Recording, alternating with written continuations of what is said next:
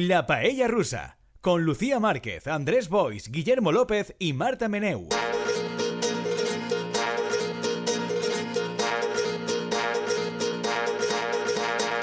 Hola, personas paellísticas, ¿qué tal estáis? Aquí estamos una semana más. Has en la sigut Paella un canvi. ¿Has visto? Sí. Se me ha ocurrido en la ducha esta Ah, mañana. Ja, "Eh, I ¿y a si?". partir d'ara ja, sempre? No, o no. Personas. Sorprenderá cada semana. Ah. El, el peso, el peso de tener cada semana que sorprender. Uf, Mm. No te envidio, Lucía. Paellers, personas paellísticas, siempre como cosas neutro género. Neutro Mm. género, género, neutro tal. Claro. Però paellers es considera que és neutre. Porque pueden ser las paellers, Pero los sí, paellers, les sí. paellers. No, no, sí. Paellers es un poco anglicismo, ¿no? Sí. Sí. Nos vale, pero nos vale para. Pero, pero eso- pero nos Però vale com para és, todo. com és un anglicisme, no, no té Claro. marcat el gènere. no? Exactamente, No? exactamente. Eh, la persona que acaba de hablar, que nadie sabe quién es, porque es una voz misteriosa que no ha sido presentada, es Andrés Buspalop, con el pelo cortado. Hola, Andrés. Mm, hola. ¿Qué tal estás? Per anar canviant de look, perquè tu, jo tinc un compromís amb tu, que és Sí? anar canviant de look. Fins que, fins que trobem un que tu valides. Pero yo los valido todos. No, de todos. moment no has validat cap d'ells. Pero si siempre te he valido. Llevamos años, lleva el pobre hombre años ahí cambiando de outfit. de Chalamet, de, de Redskin, no? Perquè m'he vingut en la Bomber i les... ¿Cuándo has venido tú con Bomber? No, pues no m'està veient ningú, Lucía. Ah. Seguís-me el rollo. No, pero si mi- no mientas a la audiencia. Se, me- se dicen aquí cosas. es que yo diga en qué día estamos grabando, Lucía, por Ya. favor. Que eso tampoco ha pasado jamás. No, jamás jamás, ha pasado tampoco. Tampoco. Bueno, que yo sepa, sin un cambio de look aparente, Guillermo López. Hola, Guillermo. Tal, sin cambio de look. sí. Creo. Como siempre, como siempre. Como yo no tengo ese compromiso contigo, pues Guillermo és estable. puedo ir con libertad, sí, sí. Realmente Andrés tampoco tiene ese compromiso conmigo, pero, Pero él cree que sí, él cree que sí. Entonces, realmente. Eh, Marta, ¿cómo es tu look de hoy? ¿Hay algún cambio que no vemos porque estás a través de ondas catalanas, pero si te viéramos, ¿hay algo que remarcar? Bueno, yo mi único cambio de look es que ayer me caí en la bici y tengo Ay. todo el brazo lleno de heridas, pero pero estoy bien. es lo único que llamaría la atención si me estuvierais viendo. Claro. Hombre, cu- cuenta, como, Sí, como sí. cambio de look, eh, Sí. cuenta. I la bici està bé? Sí, era era eléctrica, era así como como muy moderno, pero pero bueno, me caí. O sea, encima te has caído con una bici eléctrica, ni siquiera, o sea, lo siento, pero ni siquiera tienes la mística de que estás subiendo ahí una cuesta o bajando. Es que en Cataluña van a otro rollo. Sí, sí, es sí. otra, sí. otra cosa. es otra cosa. Es como cartel de la moto, es otro rollo. Bueno, y, tu, Claro. y tu look, Lucía, yo lo veo bien, ¿no? Lo veo- Pues vengo de la peluquería, me he cortado por el pelo. eso, por eso, muy bien, muy bien. Y- me, y- me he cortado el pelo, pero Ya, esas preguntas para... I no t'havies adonat. no. Bueno, perdona, pero la, pregu- pues, perdona, pero la pregunta podía, podía interpretarse que sí, aunque veo que no, que no puede interpretarse que sí. Pero solo me he cortado las puntas, así que es difícil. Ah, vale. O sea, Sobre todo Sí. cuando nos vemos de semana en semana, Claro, en este caso, claro. en vacaciones. no hi ha retret, aleshores. Claro, no, no, no. Pero tú de hecho, yo vine aquí un día con el pelo planchado y nadie me dijo nada. Yo tengo para, los, pa- pa- para las personas payísticas, yo tengo el pelo muy rizado, ostentosamente rizado. Un día hice este programa con el pelo planchado porque había ido a la peluquería y me habían planchado Cero el pelo. comentarios, Y nadie com- me dijo nada, nada, nada, nada, nada, nada. Y me sentí muy importante. Me sentí una persona muy observada.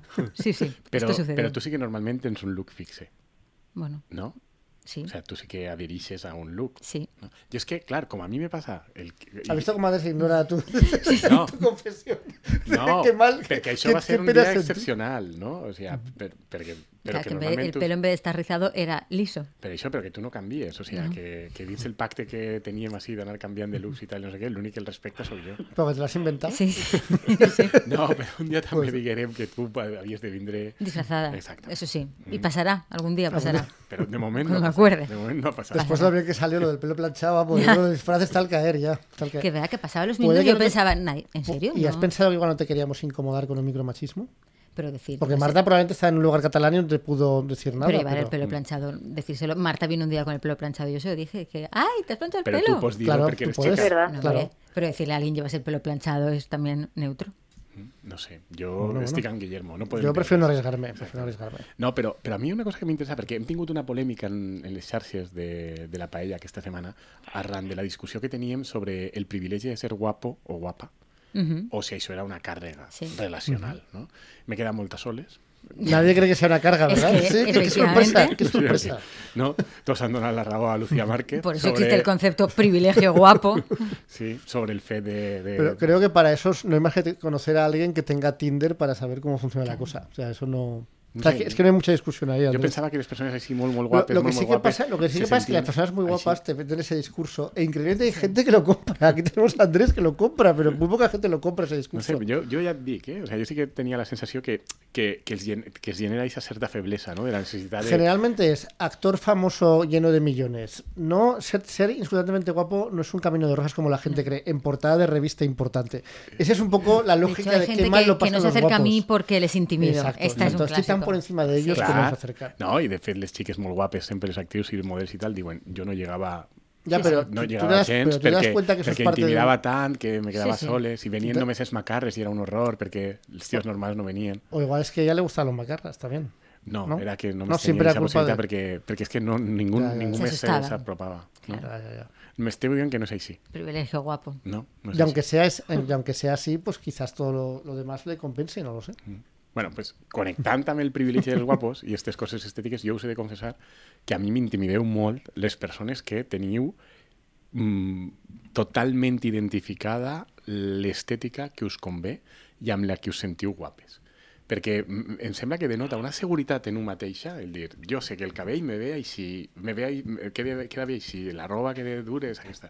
I, I jo, a mi em passa el contrari, vull dir, jo tinc una inseguretat patològica, per això canvia tant, perquè en el fons en cap de les meves versions me sento a gust. Tengo que decir que es impresionante cómo antes arreglar lo del pelo planchado, no sé qué decir. Sí, sí, no, no- puedo, no puedo emular de ninguna de las maneras nada que me acerque ni remotamente a esto. No, però la meva pregunta és, vosaltres també penseu que ser, tindre clara una imatge i ser més o menys fidel a aquesta imatge és un símptoma de seguretat en un mateix? No. I que en canvi les persones que canviem estem manifestant inseguretat? No, para nada. Al para contrari, nada. també? No, al revés. Sí, m'estàs mirant amb cara de, sí, sí, de es que yo terror. creo que cuando eh, encuentres un look con el que te sientes a gusto y te aferras a él, en el fondo es porque es tu zona de confort, seguridad, virgencita, virgencita, que me quede como estoy.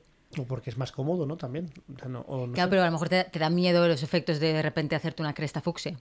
Ya, Y dices, o- ah, ah, ay, eh, mejor no, me, mejor o no. Que engorro, ¿no? Meterte en una cresta fucsia cuando parece una cosa manifiestamente va poco, no sé. No sé. Jo us veig els dos molt segurs, i a Marta també, la distància, en el fons. A ver, en mi caso creo que no es seguridad, sino abandono, pero bueno. Però l'abandono és una manifestació de seguretat? bueno, si tú lo dices. Gracias, gracias, Andrés.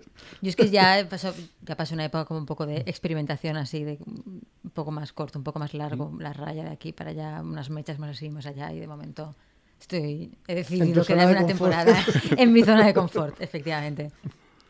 Yo estoy en, e- yo estoy probándome. Claro. Yo creo que estoy probándome porque además ahora pasa una cosa que es que con redes sociales cada año es una tendencia nueva. Sí. Entonces cada año es como un cambio nuevo y puedes ser una persona diferente. Y a mí eso últimamente como que me estoy dejando llevar demasiado por esas cosas y es como ahora se llevan las mechas en, en los lados, pues las mechas en los lados. Eh, luego se llevan las mechas delante, pues las mechas delante. Entonces como que yo me considero que sí que sé lo que me queda mejor y lo que peor, pero pero es muy guay el hecho de tener como esas etiquetas ya marcadas y decir, vale, pues yo soy así, yo soy así y voy a decidir que ahora voy a performar ser esta esta estética. Pero mira, me parece súper exigente. Yo, vamos, puedo mirar un espejo desde 1982 y nada ha cambiado. Todo Porque- está como porque tú eres estar. fiel a tu, Efectivamente. a tu marca personal. Bueno, si quieres verlo así. Claro, fiel a tu marca personal. Gracias, gracias. No tienes más que alabarme por lo que es una, insisto, es un síntoma de abandono. Sólidos principios estéticos. Bueno, podemos decirlo así. Sí, Gracias. sí, sí, gracias. debemos decirlo así. Bueno, En principio, Emilio Mena, que está en control técnico, creo que también se ha mantenido en el tiempo en el que le hemos conocido, también eh, fiel a sus principios estéticos. Si no es Por así, favor, no que metas nos- a Emilio en que este lo- Que nos lo indique. que creo que se levantará y se irá. Y yo creo que ya sol- apa- eh, solucionado, apañado todos nuestros criterios estéticos, podemos pasar a algunos de los temas que teníamos para hoy. Una persona, de hecho empezamos con una persona que también creo que es como muy fiel a su eh, marca personal estética, que es Begoña Villacís. Mm. Mucho- o sea, porque tiene también un look muy marcado, con esa melena siempre igual. O sea, es más fiel ella a su marca personal estética que los miembros de Ciudadanos a Ciudadanos, muchísimo ella, más. o ella. Pero muchísimo, muchísimo, en plan. Ay, si su marca estética fuera como su marca política, Claro, sería una persona siempre claro. cambiante. El partido en el que esté me la suda, pero este pelazo igual, va a mantenerse así. Yo no me hago unas mechas rubias, así este me pedazo mantengo. pega en el PP, pega en Vox, pega en Todo. Ciudadanos, vamos, donde sea, donde También- sea, pega en el PSOE, donde sea. Que tiene un pelo muy bonito, tiene ese, ese pelo así como caoba oscuro No es como brillante. Meghan Markle, ¿no? sí, No se, es- se parece es- mucho. Meghan Markle, sí, sí, sí. Mm. Es- Esa melena, la melena... Eso le ha podido perjudicar porque es la mala ahora, es como la mala de Ciudadanos porque ha intentado irse al PP. Igual que Meghan Markle Como es la mala de, claro. Mm, sí. Meghan también ha intentado irse al PP de alejarse de la familia real, alejar a Harry de la familia real. Però esa és l'estètica dominant ara, no? Ese tipus de melenes. No. de- no? Ah, no? No, ¿Por qué? Cada vegada que dic una cosa, Lucía, és que acá, perquè, perquè se gira, me mira una barrecha de... Quizás eres muy aventurado, Andrés, por hablar de temas los que manifiestamente no controlas. No, no sé, yo, me yo- mantengo en segundo plano desde, de nuevo, desde 1982 y todo me va bien. Sí. Jo veig que les de Però Ciudadanos le sempre doy més la a tinteta. Andrés, que Begoña Villacís no lo había pensado, pero se parece un poco a Megan. Claro, sí, sí, mucho, claro. se sí. parece Un mucho. poco. Sí, sí. Y tengo que decir que de Ciudadanos a mí está un poco mal y creo que es demasiado como Gen Z, pero esto que habían instaurado de los fichajes, como en el fútbol, me gustaba un poco, porque era como, cogían a gente con esteta- estética propia, ¿no? Y entonces era como, ay, a ver a quién habrán fichado. Y claro, ahora como se está yendo todo el mundo, como que eso ya se está empezando a, ver, a... a ver a quién va a fichar el PP, a ver qué discurso hace para justificar que se va al PP. Refichar. Con la estética en segundo plano, ¿no? Además, ya directamente ni siquiera como gente individu de forma individual, en plan yo, yo, sino en bloque, en plan 200 concejales ya se, se van de Desde las listas. Zaragoza, todos fuera. Fuera, de hecho, no de sé hecho, qué, aquí ya en, no la, en la existe. Comunidad Valenciana es todo muy soso, ¿no? No, No, no. la de Falle és una fallera major. La Rocío Gil, la mala, la mala de. Ciudadanos, es verdad, es verdad. se ha ido. Una fallera. Pero no ha dicho que se vaya al PP. Ha dicho que se va, que se va de Ciudadanos y que cree que lo que hay que hacer es fortalecer el- la casa común de la centro derecha, que es el Partido Popular. Eso es lo que ha dicho. Y de ahí me parece muy aventurado. pensar casal popular. PP, sí. Pero esta era fallera mayor, además, fue fallera Pues mayor. porque está plagado de falleras mayores la- la- la- el Ayuntamiento de Valencia. I la política valenciana. Sí, sí, sí, i sí, no sí. Però, però, vull dir, a mi el que me sorprèn és el contrari, és la gent que se queda en Ciudadanos. Los que aún se quedan. A Bueno, gent- bueno, hasta que, hasta que lleguen elecciones aún da tiempo. No, Ahora están haciendo las listas. Això, queda vull un mes dir, y medio. O sea, jo crec que tots assumim que normalment no quedarà ningú. Bueno, pero a ver, dentro de lo, dentro de lo que es ese partido, a- a- tú no tienes ciertas simpatías por lo que se quedan, porque a mí me caen mejor los que se quedan que los que se van. Mm, mm, Sobre todo los que se van sí, ahora. Sí. Los que sea, se van hace dos años, pues vale, pero los que se van cuando queda un mes para las elecciones con su discursito de es que lo que hay que hacer, tal, no sé qué, por favor, todos sabemos por qué te vas, me parece bien, pero los que se quedan me parecen, pues no sé, pobre gente, ¿no? Sí, que creu en la idea, el projecte, no, o la que, o que en el no les quieren, pero, pero en ambos casos me dan pena. Sí, però jo crec que també hi ha un punt friki. És a dir, que ells, quan tens un partit polític en el que mm, passa el que ha passat en Ciudadanos, està passant en Ciudadanos, i de sobte, quatre anys després, no, veus que hi ha dos tios que estan lluitant per ser secretari general, com va passar amb el CDS, no? que va haver una època en què el CDS continuava existint i presentant-se a les eleccions 10 anys després de... Con 20.000 votos en toda que España. després el va comprar Mario Conde. Sí, no? sí, sí. Si no María Conde se presentó en las elecciones del 2000, Mm. se presentó. I jo crec que ahí ja arriba un moment en què aquesta gent comença a ser això, friki, creepies, no? O sigui, que, mm, per què estàs ahí? Per què vols ser el, el Pero que yo creo que lidera eso l'agrupació es- socia- de, de ciutadans a la ciutat de València? Pero ese momento mítico lo viviremos después de este proceso electoral. Sí, però ja comença. Jo, jo, a Bueno. ja, vull dir, O sea, ¿te, te da miedo Fernando Ginés, por ejemplo, que el del Ayuntamiento de Valencia que aún no se ha ido al PP? mm, si continua començarà a resultar-me, sí, inquietant. Pero bueno, yo creo que en cualquier grupo humano, ¿no? Está esta gente que le gusta tener como un carguito, Sí. como figurar un poquito en su cosita. De estos que, por ejemplo, cuando hay una asociación de vecinos, se crea una escisión y de repente hay dos asociaciones de vecinos porque hay unos que se llevan mal con otros. Y en el su fondo mini asociación Claro, sí, de- se de va. dos vecinos. Y eso se puede ir dividiendo y dividiendo porque todo el mundo quiere ser presidente de la asociación de vecinos, ese tipo de, de cosas. Sí, en la comunitat de propietaris, la típica persona Mm. que porta 20 anys de president dient que és que com ningú vol, Claro. ell tampoc no vol, però que en realitat... No?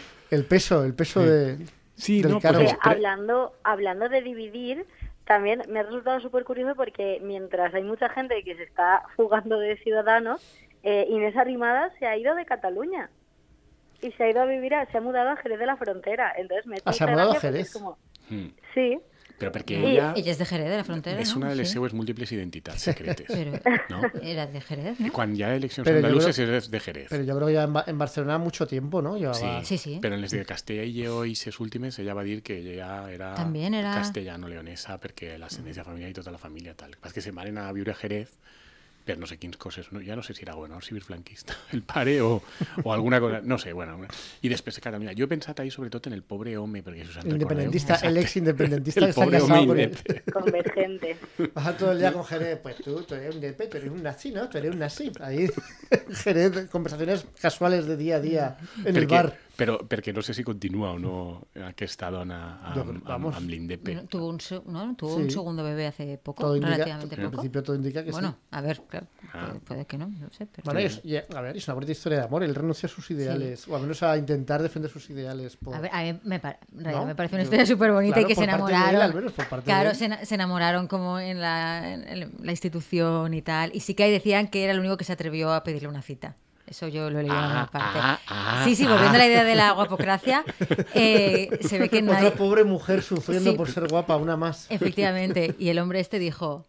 "Tim, Allá voy, allá allá voy". voy. Sí, sí. No? Allá voy, mira, en Jerez que va a acabar. Exacto. Ah, ha acabado bien, Ten qué cuidado bonito. con lo que deseas. Sí, no, a mi, jo he pensat en això, en ese pobre home, no? Perquè... En realidad, a ver, a mí no me parece un mal plan, ¿eh? Jerez de la Frontera. Lo que me parece un mal plan es Jerez de la Frontera siendo independentista catalán. Creo que ahí lo va a pasar realmente Pero a mal. lo mejor ya no es independentista, este señor, ¿no? Ya. Pues puede que no. Desde luego no creo que lo diga con mucha alegría en Jerez de la Frontera, porque le va a dar la turra, pero vamos, le va a dar el collazo con... Como los indepes querían acabar con los andaluces y tal. Y encima ahora con la, cómo está la cosa con la virgen esa que se han reído. Dios se han reído de la virgen, tal. Con todo ese follón ridículo que se ha montado. Otra Semana Santa más, que es insoportable. Sí, todo, todo el Cuando- mismo cuando debate dices- cíclico. Dices, o sea, pues oye, mira, me parece bien que por fin alguien se ría de una virgen, ¿no? Que es lo que falta. Bueno, recordemos que eh, hace unos años cuando una- un grupo feminista sacó en procesión el eh, santo coño insumiso y las eh, denunciaron, fueron a juicio y todo porque era una cosa... eh, no se podía permitir eso y no sé cómo, no sé cómo acabó me la cosa. la gente de la superizquierda como Teresa Rodríguez, que Ya. todos soy andaluza y la virgen que no me la toquen, ¿eh? No, eh, Hasta que han llegado abogados cristianos para intentar meter en la cárcel a los que han hecho el sketch y ahí no le ha parecido tan bien. Jo és que no vull furgar en el tema que és, però perquè recorda molt a altres Ja estamos, significacions. ja però, estamos. però has sigut tu la que ho has tret. No, no, no, no, no. Com no. que no? Que l'has començat a parlar tu de les processos i les... No, me Ha sido me me bien. Guillermo López. Però bueno, vull dir, a mi el que més m- més m'ha impactat aquesta Setmana Santa ha sigut que, que hem tingut a gent com Mm. Teresa Rodríguez, però hi ha molta gent ara de l'esquerra, sobretot andalusa i La espanyola, gente intenta que resignificar, pero t'expliquen inexplicablemente estas cosas no funcionan así. No, però ells t'expliquen que, bàsic, que pràcticament són soviets. O sigui, que, que, que la revolució proletària està a punt d'arribar Está ahí gràcies a los costaleros, los costaleros, en cualquier momento tiran ahí a la Virgen y empiezan ahí a quemar iglesias. Però ho diuen superconvençuts, que són espais de socialització popular i que a partir d'ahí se bueno, generen... es el mismo rollo dicen de las fallas. Sí. No, de les falles el que diuen és que és una forma d'acollir la gent de fora i que ells s'integren Sí, i tal, no sé què, però ningú diu que a partir de les falles com, eh, sur- sorgisquen ateneus Bueno, libertaris Bueno, però i sí. espais, claro i que lo espais de sí, sí, participació sí, sí. popular, i això no ho sentim yo mai. lo he Sí, las fiestas más críticas del mundo, la sátira, Claro, bla, claro, bla, bla, bla, bla, bla, vamos. Sí, Esa sí, sí, sátira que ha subvertido el restablecido tantas veces, sí, sí. es el mismo rollo. Sí, Yo- sí, sí, yo- sí. yo- También tenemos que mirarnos al espejo, que aquí es el mismo Sí. rollo, es lo mismo. O sea, es lo mismo. Jo, sincerament... mm, Y con toda la izquierda valenciana soltándote todo el poder subversivo de las fallas, bla, bla, bla, todo eso es lo mismo. Esto sucede, sí. Que yo no digo que no lo haya, lo que digo es que no creo que sea mayoritario. No, però a veure, Y les el- y falles con- sí que, però que y les con falles la- sí que tenen un contingut crític que s'ha anat edulcorant i és una part de l'evolució lamentable de la festa, és evident, però la, la, la Setmana Santa i traure muñecos en processó, quina, quin, quin element crític n'hi ha ahí? Pues lo desconozco, pero al parecer la gente que está ahí cree que, que- que lo tiene. El ocupa, la ocupación del espacio público, Andrés. Eso que tanto te gusta. La ocupación del espacio público aparte de curas y militares críticos. No, això sí que... Pagando por las sillas, importa Claro, también. el- no, exactament. el- Marta- Siempre la iglesia, el temita. Clar, no, Marta, que sap les coses que m'agraden, el tema de l'ocupació de l'espai públic a mi m'agrada molt, perquè jo no ho sabia, però sembla que la Setmana Santa de Sevilla, que jo, vull dir, parlant de lluny, des de lluny d'Andalusia i tal, segur que és tot superinjust i tal, i no sé què, però, però vull dir, tu veus normalment els inputs que reps des de la resta d'Espanya d'Andalusia i normalment són molt guais Mm. i populars i tal, però quan són sevillans, no sé què passa. Que la cosa baja ya. que hi ha un no tema ahí d'un no senyoritinguismo sempre tal, i això s'ha descobert que en la Setmana Santa Sevillana, aquesta apropiació de l'espai públic, les mm. germantats estes, les hermandades Sí. estas, tapien els carrers Sí, perquè sí. la gent no puga mirar les processons si no que entren pagar, pagant. Claro, claro. I, i van per una mena de, de processòdrom d'homo tancat per ahí dins, on hi ha cadires i només ho pots mirar ahí. I posen unes tanques altes perquè des de lluny no se Pero veure. la misma Marta. lógica que las casetas en la feria de abril, es lo mismo. Que también tienes que pagar. Bueno, como, la- los, como las carpas de los falleros que Claro. haciendo últimamente, también te digo. Carpas en las que no puedes entrar o puedes entrar eh, siendo muy juzgado, muy malamente juzgado. Sí, és, imagineu que la vostra ofrena, això que... que... La, la nostra. No? Que hi haguera unes empallissades, exactament, que hi haguera unes empallissades ahí per a que només els que paguen i poden entrar No, porque ahí la gracia- veieren processionar. No, no, porque claro, la gracia de la ofrenda es gritarle guapa, guapa a las, a las falleras. I de les processons estes de Semana Santa... No les gritas guapos a los nazarenos. Guapo, No, guapo. Pero, pero al muñeco sí, Al al muñeco muñeco sí, sí, al muñeco y, sí. y se le canten saetes. Pero es y- un muñeco, le da y- igual que le y poses digas- cara de, de, de molta passió ahí. Guapa. Yo Hombre, con, lo aquí que has voy a- pagado, con lo que has pagado, para no pasión. Voy a volver a aparecer Pilar Primo de Rivera, porque en este programa siempre parezco Pilar Primo de Rivera, pero bueno, yo que soy muy intensa, a mí en realidad esta parte... A ver, vamos a ver, vamos a- un jardín ¿Cómo? y Lucía empieza a entrar en el jardín. Claro, la parte de el quejío, la intensidad, la saeta, porque tiene un punto como de histeria colectiva que eso un poco me gusta. Sí. La parte como de la histeria colectiva. Pues es como una Semana Santa de, no sé, un Segovia, un Ávila, ¿sabes? De pa' adentro, el sentimiento pa' adentro, el sufrimiento, era... Ay, O sea, tal, tú, tú más andaluz que castellano, no sé si en este. en la Mm, No, yo Santa. no lo sé, creo que más... No, no, creo que más Ah, castellana... ¿te gusta más que no hay histeria colectiva? Que sea Pero no, todo pero es que- que las- con, severa, con severo rigor Pero mirando la... también hay histeria colectiva, ¿Ah, sí? como Sí. las turbas, ¿En- en la Cuenca, en cosa. serio? Sí. Porque es como para adentro, pero con Pero, una histeria para adentro. como, histeria ah, para adentro. Claro, pero Sí, la histeria sí. para adentro, ¿cómo la puedes identificar? Eso es lo que quiero... Porque está la gente como concentrada. Pero igual es porque es así Mm. la gente. No, no, no, porque están como sintiéndolo todo muy intensamente. Pero también me vale la del quejío. Todas sí. Yo, yo- a mí yo los momentos de histeria colectiva me suelen gustar mucho, como de momento como de mm, Però has anat alguna al no. processó? No, no, No como Andrés, no, Andrés que está No. Andrés que no, però que jo no estic, jo no estic todas dient que jo sàpia com són. Jo he dit, he dit que he descobert lo del processionador este de Sevilla, que este, Yo era solo, aquesta Semana Santa. de la Semana Santa Marinera que me pareció pues un desfile de moros y cristianos muy Claro, simpático. es que la muy Semana bien. Santa Marina es Sí, sí. súper divertida. No vi que tuviera nada que ver con todas esas cosas Claro. siniestras en la Semana Santa. Es de, di- es de disfrazarse como del Belén. En plan, ¿tú qué eres? Yo voy de romano. Pues yo voy de no sé qué. Esa me, me parece muy divertida. Y las otras.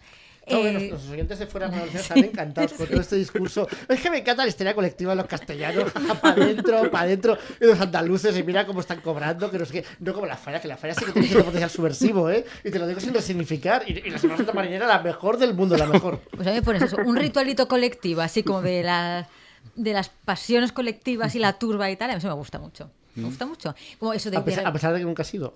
Cla- pero, pero lo admiro desde la distancia. Ah, ese vale. momento de de repente como se hace el silencio y todo el mundo está en silencio, esta cosa un poco pagana. En el fondo es que es todo muy pagano. Muy pagano. Ya por el significado, ya por- Sí, ya. Son Eso como pagano. Las Saturnales, son las Saturnales. Claro, las las, Saturnales. las velas encendidas, el silencio, la noche, un Puro grito, paganismo, puro un grito paganismo. cortando la noche, todo eso, por favor.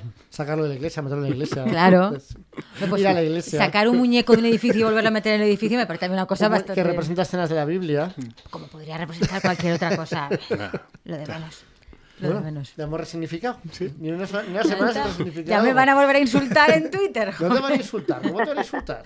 Els soviets paganos estos, ¿no? que tienen organizados ahí els andalusos. La histeria colectiva soviet, como la revolución. de allá la revolución bolchevique ahí. Hombre, un poco de histeria colectiva no había en la revolución Porque quería ver a su bolchevique. muñeco, sea el acorazado Potenque que va por pasando, dirigido hacia el puerto de Odessa. Sí, dentro de eso a mí me parece súper bien. Luego los chistes y todo. A mí todo me parece bien. Si es que todo. ¿Por qué, ¿Por qué nos Claro, tenemos que limi- limitar las cosas, no? Sí. Com has preguntat, no ho he dit, però per, a que quedes tranquil·la, el coño insumissor Sí. va ser absolt, però el chumino no. ¿Qué? Y que le cayó al chumino. Eh, ¿Qué diferència havia? Està recorreguda la sentència, però no sé si eren una multa per ofensa als sentiments religiosos i tal. La diferència era mm, que una crec que era en Sevilla eh, i la del Chumino crec que era en Màlaga. I va pillar un jutge diferent i el de Màlaga va condenar. Chumino, hombre, ¿a dónde vas? Saps? Mm, mm. Pues me parece fatal porque a ver por qué no se podemos tener nuestra histeria colectiva con Ya. el coño insumiso. Sí. ¿Por qué no se puede? No, ya ¿Por no, qué? sí. Tanto meterte con los sevillanos no Sí. es por nada, pero no ha sido un juez. Ja, ja, no, no, no. no. Bé, Parlo de memòria, eh? però Punto vaja, sé a que, sé que n'hi va haver dos i que una està condemnada i que crec que la que estava condemnada era, era, el- era, era el Chumino. I, I a més, me- és que m'ha pareixet molt cutre, perquè la defensa que varen fer les persones que portaven el, el Chumino i Sumiso ixe és que, mm, que, és que en realitat no volien fer una burla de l'Església, sinó que era una manifestació de reivindicació del dret a l'avortament per la discussió que hi havia al Mm, Parlament de, de la llei de l'avortament i que aleshores eh, estaven fent una manifestació política i que en sea, cap cas ells volien ofendre. Exactament. Ni siquiera así Claro, me pareix super patètic que dir, ostres, o sea, tu no pots dir tranquil·lament, sí, volia fer burla del paso processional i a més una reivindicació feminista a la vegada i tal. No, perquè, o sea, i encara així, condemnats. Es fascinante porque siempre cuando se hacen este tipo de chistes sale alguno a decir, y con Mahoma no te atreves, con Mahoma no te atreves. Pero luego, cuando se hacen con la Iglesia Católica, claro, y te atreves, te cae una, una hostia casi siempre. Entonces es de. mm, que- que- Una persona está que- civilizada, te cae una multa, te Sí. cae antecedentes penales. De como- Mahoma no te cae nada generalmente y si te cae se supone que te va a caer una bomba. Eso es un poco la lógica con Sí. la que se analiza esa gran diferencia entre meterse con el cristianismo y con el islamismo. Però també s'ha de dir una cosa. Vull dir, jo he vist a molts humorismes que, humoristes que s'han clavat en Mahoma i tal. Claro, claro, eh? pero es como la respuesta sí, no? del universo este así reaccionario españolito es ese. Es el y con Mahoma no te Sí. atreves. Però també te vaig dir una cosa, a mi Mahoma no m'ha fet res. Ya. O sigui, que, Sí, sí. És que com a valencià que sóc i tal, i no sé què, no tinc cap problema amb Mahoma. I en canvi, la religió catòlica tinc una sèrie de greuges per ahir que encara estan pendents, o sigui que veig més raonable posar-se a criticar algú, criticar a, a la religió catòlica i als rectors. Que además en este caso, era, digamos que se reían de la Virgen, ¿no? Era la, la Virgen la que decía, ah, que cansada estoy, no sé qué, no sé cuántos. Pues para la Eh, gente beata esa de, de espectáculo, la Virgen es mucho peor que meterte con Jesucristo. Con... Claro, pero Teresa Rodríguez no dijo que esto estaba mal porque el, el humor había que hacerlo eh, de, de abajo arriba y tal, pero hombre, más arriba que la Virgen, quiero decir. O sea, si te ríes de la Virgen, está siendo humor de abajo arriba. Jo he dir que a mi amb tot això Teresa Rodríguez se m'ha caigut un poc. Hombre, a ver, Ya. Pero estas cosas como aquí con las fallas, es que hay ahí una simbiosis sí, de... que ningún líder político se atreve Claro, a no. separarse de eso Es- y es una pena, porque, pero, Pero todos creo que sí que- interpretan sí, que no tienen nada que ganar separándose de eso. Y entonces se resignifica en plan no sé qué popular y bla, bla, bla por, por intentar sacarlo adelante, pero... Sí, però que a mi el rotllo dice de que per a ser andalusista... Perquè al principi la xica tenia un discurs que a mi m'agradava molt i la persona Hasta que, que és la... tocó las procesiones. No, i la persona que és la seva parella me fa la sensació també que com a Sí, alcalde no, eh, ha fet també no, un discurs de, de, de, de, de dir anem a l'arrel popular de les coses i a partir d'ahí buscar la millora de les condicions de vida de les persones que estan més fotudes, estar al costat d'elles, un andalusisme plantejat des de la perspectiva de que així tenim més, més pobresa, que tenim una sèrie de reivindicacions i necessitats i que històricament a més la subordinació d'Andalusia per moltes raons respecte de la resta d'Espanya ens ha perjudicat, ta, ta, ta, ta. Vull dir, me pareixia que era un discurs que, que estava bé, però a poc a poc no sé com ha anat virant a una defensa del flamenco i la Setmana Santa i és que ara ja no la traus d'ahir, aquesta dona. Igual es lo que te llega también. Que eso Sí, pot ser, ver eh, el, pero- el día a día de ahí y lo complicado que debe ser pues cuando tu espacio te lo intentan quitar. y- Pero es verdad que lo de la Semana Santa es, ay tía, por favor, que no somos idiotas, ¿sabes? O sea, no nos ven las películas. I sobretot que quins vots va guanyar ahir? Els No, dels so- soviets de las So- sobre, todo, sobre todo que si tú, Pero- si, tú, si tú eres una sociedad mínimamente democrática, o sea, no puede parecerte mal. Te puede parecer mal que critiquen algo, pero no el hecho de criticar algo. Clar, clar. Y, y da igual que sean catalanes o de Burgos los que lo critiquen. eh, por favor, pues métete con ellos también si quieren, pero no sé. Mm, No, a mi ja dic, o sigui, a mi... Todo muy, pu- muy me, però me fa pena, eh, quan se cau algú. O quan se me cau a mi algú. A, a, Lo pasas muy mal siempre cuando se te No, queda bien. a mí me- Que no, no hay que tener gente en pedestal, Claro. expectativas Ja, bajas, muy bajas, horrible. bajas Però a expectativas. ningú podem tindre en un, Nada, en un no. pedestal. No, porque No. mira, yo tenía en empezar los de Ciudadanos y todos se van al PP. Fíjate, Todos se fíjate, van al PP. fíjate. No hay manera. Mi pregunta es, ¿alguno tenía en un pedestal a Sánchez Dragó en algún momento? Tampoco. bueno, no sé, Marta, ¿tú tenías en un pedestal a Sánchez Dragó? No, yo a mí ese señor, lo que me ha podido llegar de ese señor no era nada bueno, la verdad. Però mm, vosaltres, per generació, heu tingut encara que patir Sánchez Dragó i sabíeu qui era i totes aquestes coses? Yo sabía quién era, pero en modo eh, como ya mm, un poco despojo. Viejo repugnante, viejo Claro, repugnante. sí, sí. Em, como que va Dan fan terrible, bla, bla, bla, soltando boutades, bla, bla, bla, no sé qué, no sé cuántos. Pero no, no me he leído nada suyo, Ah. ningún interés, eh, ni siquiera como con puntos de vista que me parezcan interesantes, nada. eh, Era un gilipollas. epa- sí, como epatar por Es epatar. de que se muera alguien hay que hablar Sí. bien, pero este es imposible hablar bien. Entonces es muy, todo como muy tranquilizador, porque hay gente que en realidad te cae mal y se muere y dices, Mm. bueno, pues te voy a dar bien un poco de él o de ella. Pero claro, aquí está tan claro que no hace Que no. falta, que puedes ahí Pero- a- y aún así me están encantando como todos los artículos obituarios y tal de luchador por la libertad, que es cuando se eh, muere una mujer y dicen como era, fue muy libre, es que se comportó en décadas pasadas, espero que en el futuro ya no, pero en décadas pasadas cuando ha muerto una mujer y dicen una mujer libre, bla, bla, es que se comportó como se comportaban los tíos de su época, ¿no? Y ya está. Y en, en estos señores cuando se mueren y dicen que son libres, es que eran unos cretinos gilipollas, sí, sí. siderales, unos pedazos gilipollas, muy libre, muy No, y libre. luego la cárcel, que aquí el, el mes de cárcel franquista Sí. se, se cotiza muy bien. Yo creo que 100.000 euros o 200.000 como mínimo. Él estuvo como 7 meses en la cárcel y ya Con Ya eso ya está. tiene la credencial. de Luchador por la libertad. Claro. Però una patotxada, a més, no? De, de, de, dels anys 50, que entre uns amics a la universitat va, va muntar no sé quina Sí, xoca. pe- pero, pero que él ha vivido de eso y luego ha Sí. podido hacer todo Crec su que se, van discurso. que se van clavar en la iglesia o no sé qué, un rollo així d'ordre Pero esa no es eh, la- de lo que con lo que empezó Tamames también en el Congreso, que empezó hablando de las revueltas en la universidad en el franquismo en los 50. Sí, de hecho, Sería- estuvo con él. Ahí Pues- es quan... pues ahí, ahí, en plan- clar. Pues, pues ya está, y Y de eso. los tienes con 90 años dando por saco. Jo us puc confessar una cosa, i és que jo he viscut amb Sánchez Dragó. Cierto, esta historia a Andrés le gusta mucho. No? Però, o sea, vull dir, jo no sé si vosaltres... ¿Te has vivido con Sánchez Dragó? Sí, he viscut, he conviscut. ¿Y sota un cuántos mateix días? sostre. ¿Cuántos días? Tres, quatre mesos. Madre mía. Ah, bueno, en, en- vale, vale. Sí, perquè ell eh, va estar... Perquè és una persona, Sánchez Dragó, que amant de la llibertat i aquestes coses i, i molt llibertari i tal, però ha viscut històricament de, de Del Estado, claro, del Estado siempre. Li donaven programes de televisió sobre literatura i coses d'aquestes, no? Que... De- esta gente se define como anarcoindividualista, que es de, mira, por o sea, eres que eres un sinvergüenza, un sinvergüenza. ¿Qué me estás contando? No, y, y tenía una cosa que es que cuando tú vas de intelectual y, y- y entonces eres más facha que Don Pelayo, o todo tu discurso es para criticar a cua- cualquier forma de progresismo de cohesión social, claro, para la derecha es muy cómodo, porque así la derecha también tiene intelectuales. Y claro, como la derecha hay muy pocos intelectuales generalmente, pues hay más a repartir. Y este tío, pues yo creo que lo vio claramente el negocio, dijo, el negocio está aquí. Y ahí ya sacó negocio, vamos, todo lo que quiso, un programa en televisión española, un programa en Telemadrid, premios sí. por aquí, premios por allá. I a més sempre arrimant-se a la dreta espanyola perquè és la que Sí, sí. Li, feies, li fas un poc, una mica la pilota i comencen a donar-te coses. O sigui, a, a, de plantejar-nos coses. Però, però això és una de les coses que li van donar va ser la, la direcció d'una residència per a, per a estudiants universitaris i investigadors universitaris que té l'estat espanyol a, a França, a París. El durant Colegio- el Colegio de el Colegio España. España. Mm. I en la, en, que està en la ciutat universitària de, de París. Pero tío llegó a ser director del Colegio de Sí, España, madre sí, mía. sí. I això és el nomenament director, el PP el va nomenar director del Col·legi d'Espanya. I això és el director. De... Jo vaig estar ahí uns mesos va- quan feia la tesi, en l'època de fer la tesi, i el director estava ahí vivit. I mm, jo, el vaig- jo el veia només al des de Juni. I a mi m'impactava molt, jo reconec que m'impactava molt, que mm, ell arribava des de Junar i arribava amb la seva dona del moment, que era una dona molt més jove que ell, japonesa, crec, que a més crec que era una pianista molt famosa o molt coneguda. O... I se suposava que era una persona formada i tal, o sigui.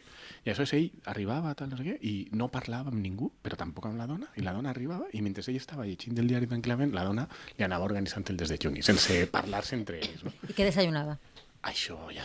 Esto es un dato importante. Ah, Jo estava tan impactat amb, amb, amb la dona ahí al voltant, ahí, tic, tic, tic, tic, preparant-li tot, i ell sense fer, fer, fer-li atenció, i dius, que jo pensava, clar, jo, jo inevitablement pensava, això és com el que la- ixa de gais és de les japoneses, perquè és que no, no, no tenia cap sentit d'aquesta relació, o almenys a l'hora del estaba des de encantado Juni. porque siempre buscaba ese modelo, ¿no? Això, això, això és el que pensava jo ingenuament, no? de que l'home estaria encantat i que continuaria amb aquesta, però me va, me va ser comunicat que no, que ja no era la dona. Se casó hace unos meses con otra chica de 27, 28 años.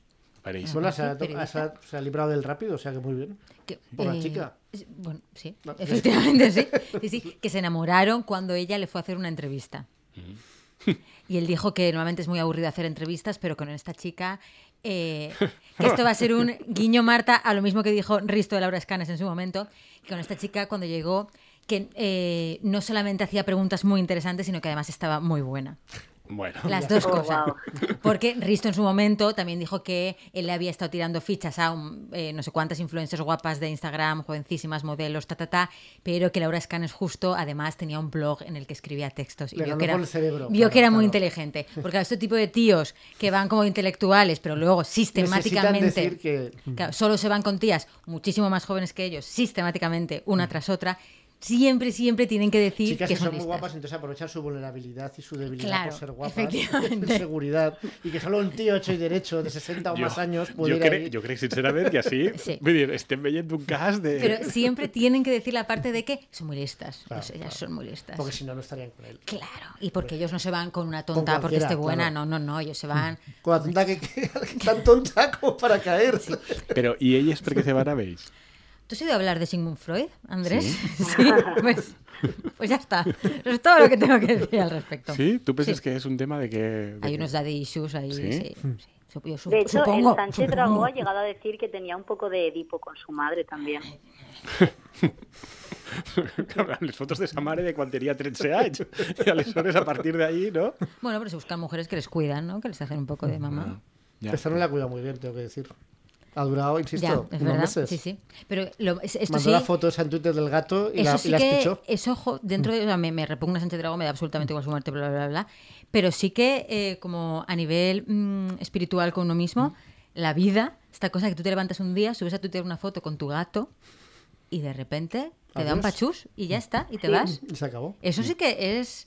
Es uf, fuerte. es cruel, ¿eh? El mundo. A este señor que le den, pero, pero la vida es, es Bueno, cruel. no ha sido cruel, ha durado, ha durado mucho, ha durado hasta los Sí, 86 sí. años. Y yo creo que es una 80 forma, una forma años. fantástica, ¿no? Ganarse. Pero ¿no te parece un poco como el sinsentido de la vida? Que un momento te estés subiendo una foto a Twitter con tu gato en la cabeza y... Porque es que además, eh, un- ¿lo hablé con vosotros?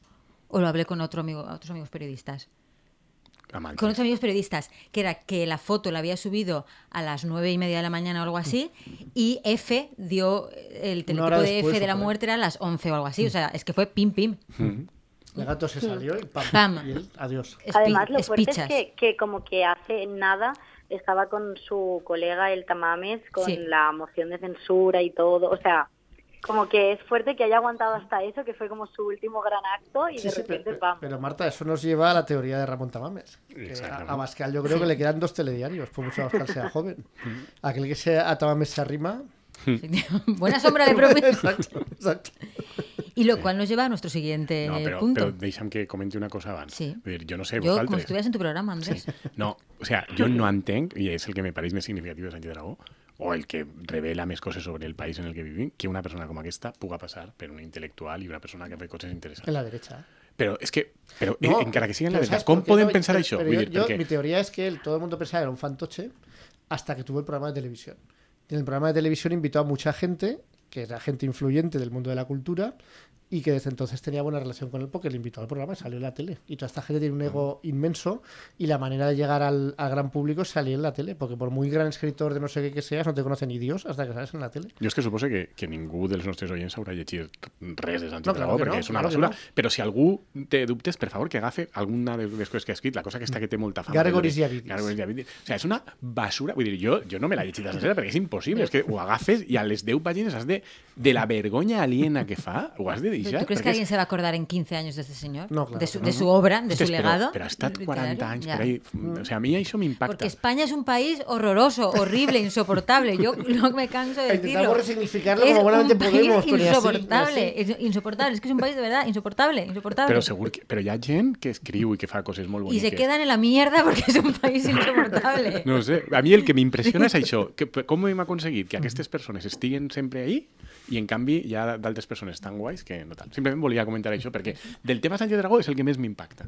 Diu, com és possible que hem fet, hem posat en un Yo, pedestal vamos, aquest yo- tipus yo- de... mi teoría es esa. Que Sí, sí, pot ser. No, no, los es- los cuadra, intelectuales ¿eh? son intelectuales en los yo medios de comunicación, decir- no ya en- por su obra. Su obra no le importa, perdón, perdón, Marta.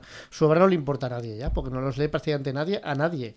Entonces lo importante es la impresión que tiene la gente de ti y eso lo consigues con eh, acceso al poder y acceso a los medios de comunicación, que a veces la cosa, o muy a menudo la cosa está interrelacionada y este tío eso lo tuvo siempre clarísimo. Y a este tío le encantaba además hablar con los periodistas, salir en la tele, eh, peloteaba a todo el que mandaba de una manera repugnante. Yo me acuerdo una carta que le sacaron a Esperanza Aguirre cuando le estaba pidiendo eh, presentar el telediario de la noche. O sea, que este tío, pues como no tenía vergüenza, se le ocurrió con tíos, con gente que es la derecha española, que tenían una gran necesidad de lavarse mínimamente la cara, pero con gente que por supuesto que les pelotease y tal, y ahí eh, hizo su carrera, eh, apoyada en los medios y en la clase política que le, que le apoyó.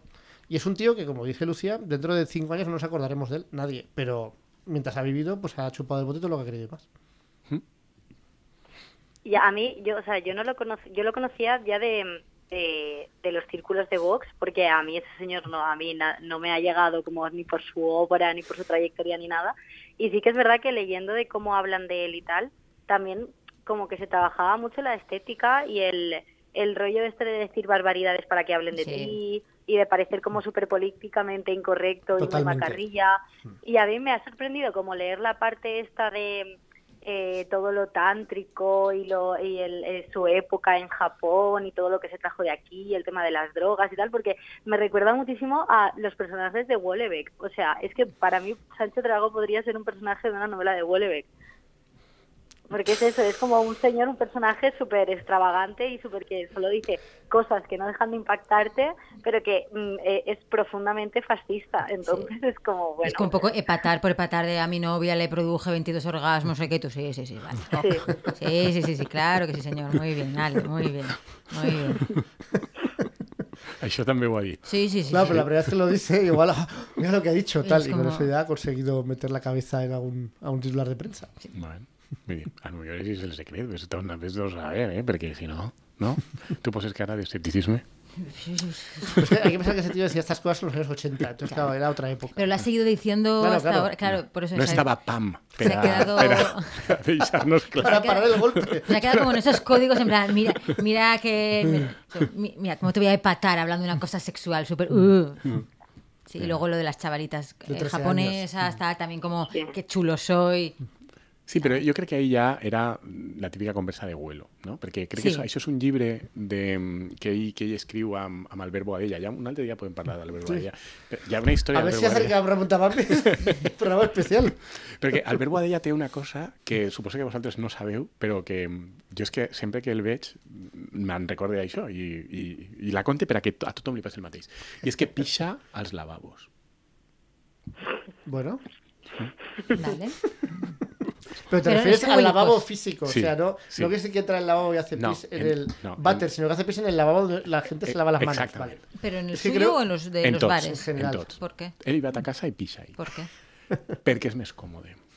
Perquè diu que ell és massa alt com per a fer-ho còmodament al, al Es vàter. otro señor i per- repugnante. I, i, i, i haver d'anar ahí a, a, a agachar-se una miqueta. gotitas, las aga- gotitas que Què dius? Què dius? No, no, el problema és que agachar-se una miqueta a, a pujar la tassa, Ah, claro, si, hombre. si la tapa està posada i tal, in- súper incòmode. Aleshores, que el lavabo te pilla a una altura idònea si eres una persona alt, perquè ell se considera alt, i que aleshores en el lavabo. O sigui, si va a casa alguna vegada, pixarà. Y encima, claro, con- más edad, más, tiene, más veces tiene que ir al lavabo.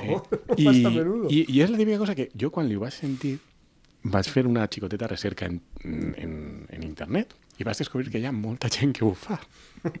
Bueno, mucha gente. Bueno, que no era només ell, que hi havia molta gent que ho contava en foros i tal, no sé què. No, és que, a veure, pues més còmode, tal. O sigui que... I és la típica informació que porte guardant-me-la molt de temps. Y has decidido que este era el momento. Exactament. Muy bien, que- muy En bien. el programa que no iba a haber Boadella. Sí, pero Però ja que com el tema, no, ja que eixit el tema, no. De no i acuerdo, aleshores, repugnante. ell estava de conversa amb Albert Boadella i els dos són ja uns vuelos que estan en este rollo. Aleshores jo crec que la típica conversa de vuelo de, de, de que se te'n De va. fardar Exactament, ridículament. fardar ridículament, no? I, i, per- i a més història plena de perquè el, el fragment així que s'ha famós és que diu, eren unes putes, se comportaven Sí. com unes putes. Sí. No, no, no, com, com unes putes no. És que llavors si se'n van amb tu al llit, evidentment, de què estem eh, parlant? prostitución infantil. prostitución infantil. No, però la gent li deia, pederasta, no, no, que no és... O sea, és Bueno, puede ser, puede ser putero y pederasta, las Claro, ya cosas. sí, ¿no? pero, pero, Pero que ese componente era esencial para entenderla. pero que- no pero- se habían enamorado de él Claro, y entonces él se pero que- abusaba de Pero que a mí ella. me fa gràcia el, com- ell qui ho comete. És que se comportaven com unes putes, però pobre, que, que, que... En fi, una cosa molt boja. Pues nada, ya está. Personatges espanyols, que dius tu. Ya está. Por eso, sí. Un país horrible, una gente horrible. En 15 años nadie sabe, Bueno, va a pero saber si se ha quién era muerto. este. Se ha muerto. Sí, sí. No nos hemos librado de él. Así que. Podemos seguir la necroporra a ver quién, quién toca el próximo. Bueno, Bueno, se ha mencionado aquí a fue Exactamente. silencia por la. ¡A la necroporra! Bien. Y de aquí pasamos a la recomendación cultural. ¿Qué nos traes, Andrés? Bueno, pues com que, no sé si avui o no, però el dia que ix el podcast és el dia de la República, no? perquè és el 14 d'abril. I com estàvem parlant de, de gentola, eh, que és una paraula que m'agrada molt en valencià, Sí. no? gentola, no? Aleshores, quan parlàvem de gentola, per a compensar, hem d'anar a parlar de, de coses boniques. Que és de veres el que dius tu, que a les persones que fan coses boniques moltes vegades tardem en reconèixer-les o millor ni les descobrim, però mira, aquesta l'hem descoberta. Jo l'he descoberta més gràcies a una amiga, que és una amiga superllesta i que eh, la veritat és que gràcies a ella descobris sempre moltes coses xules. I és un llibre que ha reeditat fa poc mm, Hoja de Lata, que es diu Tea Rooms, Mujeres Obreras, d'una escritora mm, madrilenya de, de l'època de la República que li deien Luisa Carnés. Li deien perquè va morir ja fa molts anys a Mèxic, a l'exili. I el llibre, eh, me pareix un llibre que és molt xulo perquè mm, ella és una, una dona que ve d'extracció obrera, que és autodidacta i que el que conta és part de la seva experiència vital, o a partir de la seva experiència vital, perquè ella va treballar a una sastreria, després va treballar també a un cafè, però el que fa és ambientar el llibre en un cafè, així xic, en el centre de Madrid, en l'època ja republicana, i el llibre està nucleat a partir de les històries de les diferents dones que treballen al cafè. I a partir d'ahir se veu el, la diferent situació de dones que són totes dones obreres, o amb, hi ha alguna diferència, no? perquè, per exemple, està l'encarregada que a base de llepar-li el cul a l'amo, ha pujat i de passar, de rentar la vaixella, ha passat a manar, i bueno, però, però que amb les seves diferències són dones que han de treballar molt, que passen malament, etc etc. I el llibre jo crec que reflectís molt bé tant el color de l'època i, i com era aquesta situació en la que les dones podien començar a treballar, a treballar a soles. Una de les coses que conta el llibre, per exemple, és que com era un cafè xic, o que pretenia ser xic, un tea room de Madrid, totes havien d'estar fadrines, no? perquè clar, hi ha aquest element no? de que encara que siguin majors, havien d'estar fadrines per a que hi haguera sempre aquesta possibilitat de joc amb els clients. De fet, hi ha una, que és la més major, que en realitat està casada i oculta per a poder continuar treballant. I, i, i aleshores són totes dones que, que veus que comencen a alliberar-se i a ser elles les que tenen una capacitat de guanyar-se diners, no molts, perquè se compta també que no arriben els diners, els problemes, les preocupacions econòmiques, però com un dels elements que fa ella la reflexió es, específica és com guanyar els diners és també per alliberar-se dels tios, perquè eh, la protagonista diu és que, clar, en la vida, en altres països més civilitzats, tu pots estudiar, fer coses i tal, i te lliures dels tios. I així no hi ha manera. Sí? Però si vols viure, o has de tindre Oye, un... y en esa época, claro, complica. Clar, o has de tindre un home, i aleshores no te lliures dels tios, o has de ser puta, que era una Pero forma... eso no pasaba solo en España, ¿eh? O sea, eso Sí, antes, de la, antes de la Primera Guerra Mundial, eso era el orden del día en las ciudades. Obviamente. Las mujeres, es que ah, prácticamente a muchísimas solo les quedaba la, la prostitución como salida para intentar sobrevivir. I no dependre d'un home que Sí, fora el teu home, tal, menos, en aquest moment, de, de, manera depenies dels homes. Però bueno, ja el que compta és aquest moment d'aspiració republicana de dir a veure si aconseguim espais de llibertat. No? I, I el llibre està molt bé perquè jo crec que se veu molt bé això. Se veu la transició d'un món en el que passa el que deies tu i en el que totes aquestes dones venen d'aixos entorns, però ja hi ha un negoci on estan treballant moltes dones, dones que són d'una manera o una altra autònomes, però que venen d'aquesta tradició. Hi ha una que és molt beata, hi ha una altra que és la fillola de l'amo que està treballant ahir, que ja és la que és més privilegiada i té una vida alegre, però és la que té, acaba tenint una història molt tràgica perquè s'acaba enamorant d'un Por maca- favor, no me spoilees que me lo quiero leer, que le tengo muchas ganas. Por favor, te lo pido, por favor. Lo está contextualizando solo. Però que el, el que és bonic del llibre... Por favor. Ja et dic, el que, el que és bonic del llibre és, és que crec que se veu molt bé això, molt bé, eixa, i eixa, se veu aquesta esperança del moment, que és una esperança de, de, de que millore el país. I de, I de que a poc a poc, encara que elles saben que estan en la merda, però saben que estan en la merda, però una miqueta millor de com s'estava històricament, i hi ha aquesta esperança de- de- de- d'anar pujant. I el, el que ella diu és, en altres països estudien les dones, i a partir d'ahí te pots alliberar. No totes, evidentment, però que hi ha aquesta expectativa d'abans. I, i a més eh, hi ha una, com, una consciència clara d'obrerisme, de, de, de classe, ha un moment en que clar, No, ah, hi ha un conflicte, no, no se puede, no se hi ha un conflicte laboral No se amb una de les companyes i ella se, re- re- diguem que se planteja molt o reflexiona molt sobre quina ha sigut l'actitud de les altres respecte a la companya si, si... vull dir que hi ha una certa consciència de classe que vehicula tot, fins i tot en dones que venen de no tindre molta cultura, de no tal. Eh, hi ha una part del llibre que passa quan la famosa vaga de cambrers no? que va produir la República que és una cosa que ara la pensem i vaga de cambrers sí, sí, no? però que va ser important en, el, en, Hombre, en- claro, en, en l'època republicana no? i va aconseguir millores. Vull dir, i aleshores tot això està al llibre. I jo crec sincerament que és un llibre molt recomanable per molt, perquè està molt ben escrit és una dona que no va tindre pràcticament d'educació que és autodidacta, que eh, va començar a escriure a partir d'haver llegit ella folletins i tal, no sé què, i el llibre està super ben escrit. El llitges ara, ja han passat vora, vora un segle i és super actual en, en com està escrit i en, i en les coses que conta, és a dir, és un llibre que ha envellit superbé. I, i, i de, bueno, de fet ella a partir d'aquest llibre i un altre que va, havia escrit abans se va fer ja un renom en el, en el món de les lletres republicanes i el que me pareix increïble també és que jo crec que aquesta No dona lo hace nadie. exactament, vull dir, Porque que- la- sepultada por el franquismo y por la cultura oficial de décadas y décadas. I me, i me, me sembla una cosa increïble el, el dir, aquesta dona se'n va anar a Mèxic, com tantíssima gent anar a Mèxic i tal, ahí va treballar de periodista. A veure, és que no és que haya desaparegut del món de les lletres, ella va estar treballant molts anys de periodista fins que va morir relativament jove en un accident de, de cotxe, quan tenia, no sé si 60 anys, però que va estar treballant de periodista i vincular a aquests amics. I encara així havia passat totalment inadvertida. Y me, Quizás me- hay una invisibilización por, por el género, vamos, clarísimo, aparte Sí, de, y me- del pero- exilio. Sí, pero, Porque pero- se conoce escritores del exilio. y sí, eh, pero, per exemple, a Chávez Nogales li va passar també una miqueta, no? El, el Sí, mateix, pero de la Chávez Nogales yo creo que eso, sí, pero Chávez Nogales Es ha sido reivindicado ¿no? y es otro rollo. Es yo creo que Chávez. Nogales reivindica un modelo de España donde el PSOE está cómodo. ¿Me Sí, explico? però, ¿Vale? encara, i encara, així- però encara així varen tardar en, en Sí, sí, sí, recuperar-lo sí, i va és estar cierto. durant molts anys Y pero Chávez Nogales murió muy pronto, o sea, murió en Francia en el, yo creo en el 41, ya en el 40. Mm. Tampoco tuvo mucho tiempo para en el exilio eh, desarrollar más, más allá su carrera. Y yo creo que quedó ahí un poco congelado, y es verdad que han tardado en reivindicarlo, pero bueno, finalmente lo han reivindicado.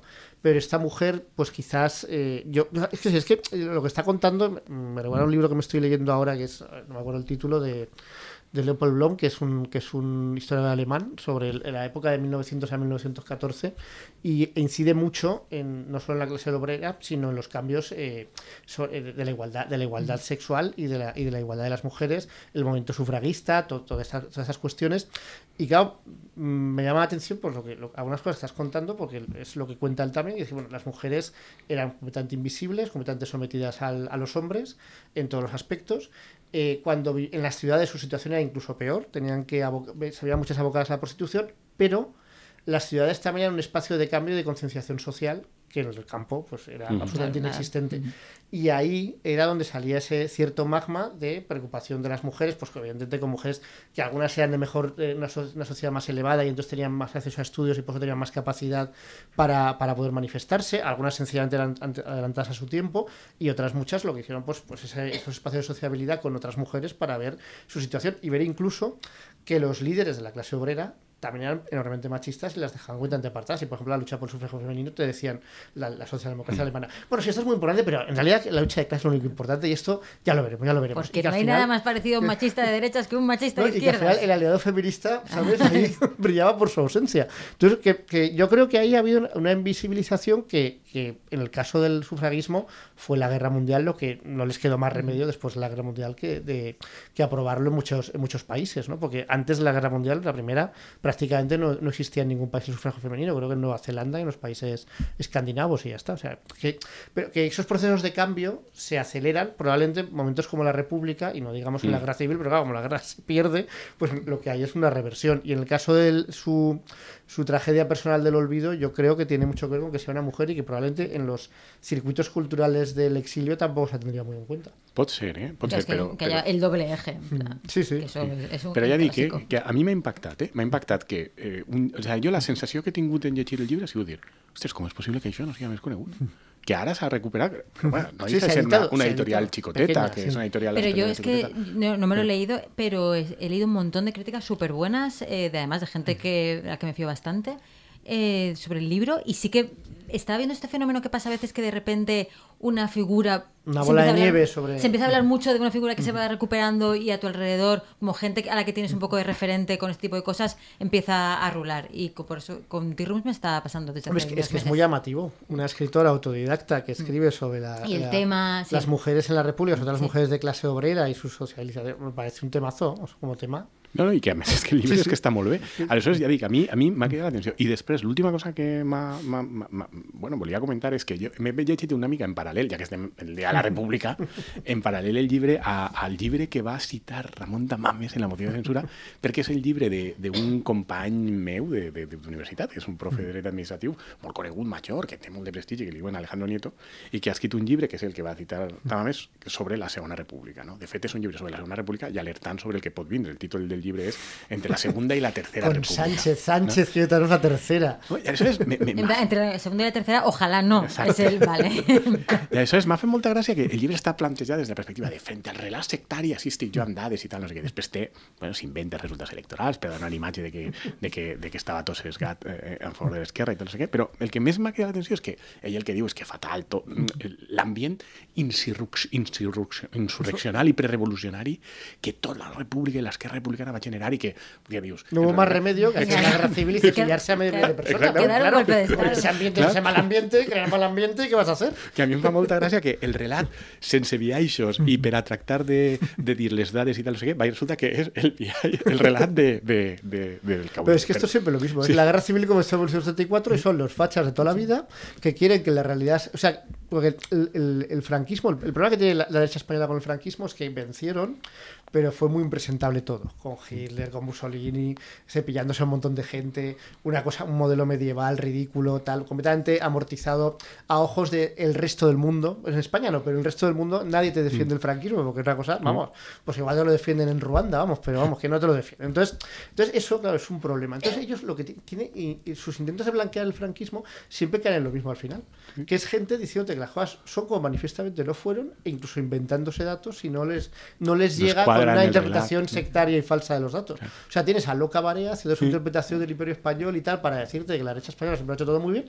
Y esto que por lo veo, por lo que veo va un paso más allá porque directamente se inventan los datos. Que Sí, se- mucho mérito. s'inventa els resultats electorals per dir que en realitat en Vox tenien més vots sempre les dretes, però que tal, no? Però que el que me crida l'atenció sobretot és eixa sensació i aquest relat, que és el que veig que se va afiançant entre eh, el que és l'oficialitat intel·lectual espanyola, perquè aquest home no deixa de ser oficialitat intel·lectual, que és això de, de la república insurreccional i tal. Sé què. I me- m'ha impactat molt perquè com m'acabava de llegir el llibre de Carnés, en el llibre de Carnés, que és un llibre realista, escrit en el moment, abans de la guerra, abans tal, i el que, en el que ella conta moltes coses que són part del que ella mateixa ha viscut. El que veus, el relat que veus és un, un tea room, un, un, un cafè pijo en el centre de Madrid, unes dones que treballen d'insurreccional res, són unes treballadores, però el que veus és aquesta vocació de millora de la que dius tu, que s'havia produït també en Europa probablement un parell de dècades abans. Pues eso es la no sé. Ja, es I aleshores, clar, exactament, m'impressiona molt el contrast entre llegir una font de l'època i, i palpar aquest ambient, que era un ambient de treball, de lluita, de búsqueda de millores, tal, no sé què, però dins un ordre,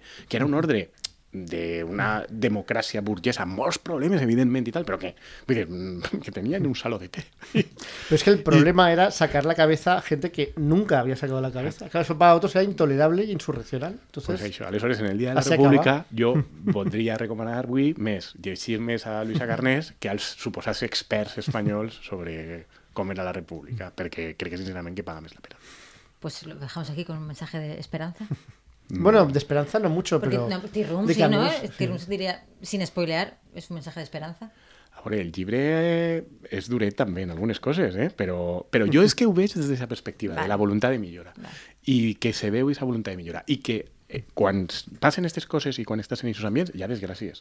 I deia Guillermo, és l'ambient de les ciutats que és més dur, però és el que permet l'abans. Però dins d'aquesta duresa és el que permet l'abans. I sobretot l'abans mitjançant la lluita de dones obreres.